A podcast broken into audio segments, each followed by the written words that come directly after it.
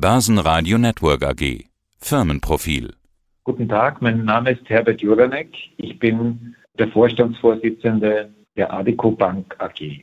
Ihre Strategie 1 Wachstum, 2 Effizienz, 3 Risikomanagement. Das Ziel der Adico Bank ist es, die führende Bank und Spezialbank in Mittel- Süd- und Osteuropa, also CSSE-Raum zu werden, für Konsumenten und kleine und mittelständische Unternehmen, also diese klassischen KMUs. Sie sind auf dem richtigen Weg. Die Artico Bank verdoppelt 2022 den Jahresgewinn auf fast 26 Millionen Euro, gerundet. Das ist noch nicht so lange her, da lag die Bank im Verlustbereich. Wie haben Sie das geschafft? Wir wurden eingesetzt als neuer Vorstand oder als neues Managementteam Mitte 2021 und haben damals das sogenannte Transformationsprogramm gestartet, das im Wesentlichen drei Säulen hatte, also das Geschäft zu verbessern, die Kostenstruktur der Bank zu verbessern und die Risikosituation der Bank zu verbessern. Und es ist uns gelungen, über die letzten 18 Monate diese Punkte alle zu adressieren und die, die Ziele, wie wir sie uns gesetzt haben, entsprechend umzusetzen. Und dieses Programm wurde nun erfolgreich mit Jahresende abgeschlossen und wir sind zuversichtlich, dass wir auf den Dingen, die wir hier geschaffen haben, aufbauen können und das auch weiter ausbauen können. Da gehen wir ins Detail, gehen wir diese drei Strategien durch. Eins Wachstum. Das geht mit digitalen Produkten und innovativen Produkten. Gleichzeitig reduzieren Sie das Hypothekargeschäft und das Geschäft mit den Großkunden und den öffentlichen Stellen. Was sind das für digitale und innovative Produkte? Bitte nennen Sie uns doch mal ein paar Beispiele. Also wir sind sehr stark auf der Konsumentenseite aktiv mit Angeboten, die sich auf den täglichen Bedarf ausrichten. Also sprich, unser, unser genereller USB, also der, der Vorteil, warum die Kunden bei uns Geschäfte machen, ist der, dass wir eindeutig schneller sind als unsere Mitbewerber in der Antwortzeit und gleichzeitig hier, im Englischen nennt man das Convenience, also sozusagen hier annehmen, den, den gesamten Prozess sehr angenehm für den Kunden äh, darstellen können. Wir haben in dem Bereich sehr stark in unsere digitalen Kanäle investiert, die Funktionen und Funktionsweisen verbessert und das Angebot verbessert. Und wir glauben auch, dass das sozusagen das Geheimnis ist, gerade in unserem Markt, um hier von unseren Mitbewerbern zu differenzieren. Wie läuft das Kreditkartengeschäft? Der Startpunkt beim Kreditkartengeschäft war auf unsere Region bezogen relativ niedrig. Also Kreditkartengeschäft war vorher in der Bank kein Schwerpunkt. Wir haben ihn zum Schwerpunkt gemacht. Wir haben das Team verstärkt und haben hier ein Projekt erfolgreich umgesetzt, das uns die Basis für, für das Kreditkartenwachstum geboten hat.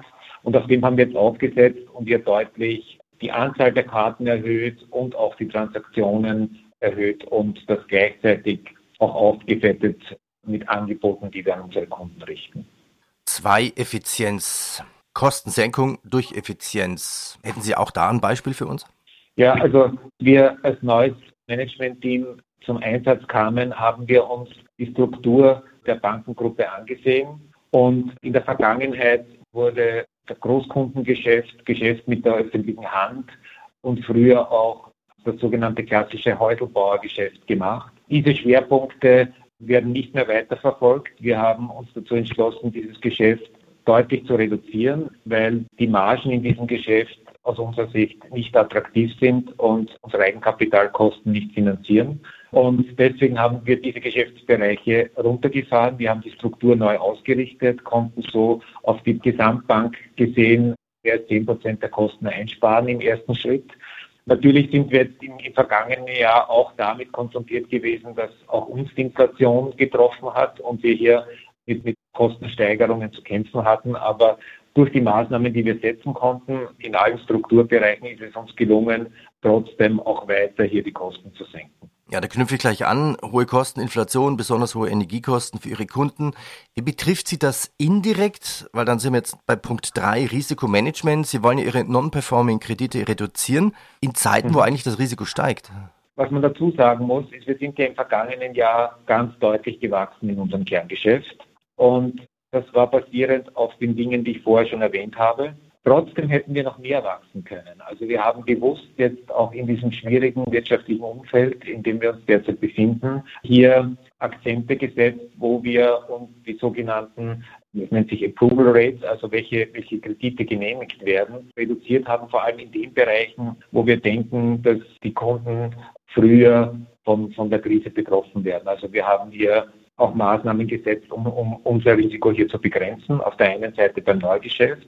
Gleichzeitig haben wir auch unsere Kreditbestände durch, durchforstet, speziell die, die notleidenden Kreditbestände und haben die weiter bearbeitet, um diese Bestände deutlich zu reduzieren. Also wir waren zu Beginn des vergangenen Jahres noch an, an die 200 Millionen Euro notleidenden Kredite und sind jetzt im Bereich von ungefähr 160 Millionen. Also das haben wir deutlich reduziert. Und das wird auch weiterhin ein Schwerpunkt sein, weil wir überzeugt sind, dass das notwendig ist für eine gesunde Geschäftsstruktur. Was haben Sie an Risikokosten? Im vergangenen Jahr hatten wir 47 Basispunkte Risikokosten. Dazu muss man aber sagen, dass in unseren Risikokosten bereits rund, ich glaube es waren 16 Millionen an Risikopuffer inkludiert sind, die wir aufgebaut haben, um hier mit sozusagen eine zusätzliche Vorsorge für das schwierige wirtschaftliche Umfeld zu schaffen. Nennen wir noch eine Zahl. Das operative Ergebnis stieg um 34 Prozent. Was werden Sie jetzt an Dividende ausschütten? Wir werden 1,21 Euro an Dividende auszahlen. Das führt zurück auf die, auf die Ergebnisse 21 und 22, also ist eine kombinierte Dividende für diese beiden Jahre. Wenn man es umrechnet auf den aktuellen Börsenkurs, der irgendwo bei 14 Euro sich derzeit befindet, ist das aus unserer Sicht eine sehr, sehr attraktive Dividendenrendite von ca. 8,5 Prozent. Die Adico-Gruppe besteht ja aus der Adico Bank AG in Österreich als Mutterbank und dann Banken in Ländern wie zum Beispiel Kroatien, Slowenien, Bosnien und Herzegowina. Was brachte Ihnen 2022 der höhere EZB-Zins? Sie sind ja nicht im EZB-Raum tätig dann in diesem CSEE-Raum. Die Auswirkungen aus den Zinserhöhungen waren im vorigen Jahr noch sozusagen überschaubar. Klarerweise war es bis in die zweite Jahreshälfte so, dass auf Einlagen bei der Nationalbank keine Zinsen gezahlt worden sind. Das hat sich mittlerweile sehr stark verändert. Natürlich profitieren wir auf dieser Seite von, von den Einlagen, die wir bei der Nationalbank halten. Gleichzeitig muss ich aber auch dazu sagen, dass wir unsere Einlagenzinsen, die wir, die wir anbieten, jetzt speziell in Österreich und auch in Deutschland, wo wir ja auch, äh, auch Einlagen als, als sogenannte Online-Deposits anbieten, deutlich erhöht haben und die gehen in den längeren Lauf, Laufzeitbereichen jetzt mittlerweile auch auf drei Prozent. Also wir bieten hier auch sehr attraktive Anlagemöglichkeiten für unsere Kunden. Ich habe noch eine Nachfrage zu Ihren Produkten. Sie sagten vorhin, Sie sind einfach irgendwie schneller als Ihre Mitbewerber. Ja, wie schaffen Sie das? Haben Sie mehr ITler eingekauft? Haben Sie mehr, mehr Support? Haben Sie mehr Manpower? Andere Banken versuchen es ja auch, aber was lässt Sie ein bisschen mit Ihrer Nasenspitze schneller sein, vorne dran sein?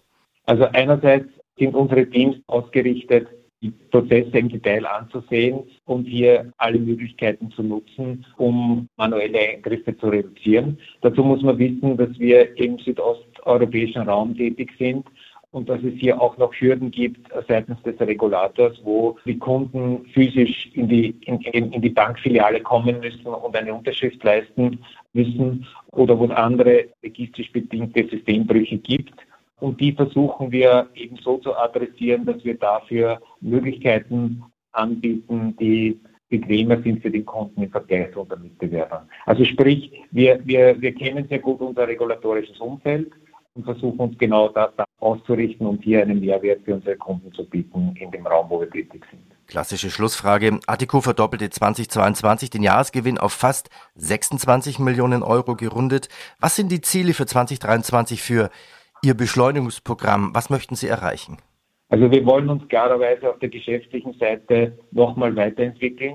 Ein Schwerpunkt ist das sogenannte Operational Excellency Programm, wo wir für unsere Kunden hier nochmal deutlich bessere Services anbieten wollen.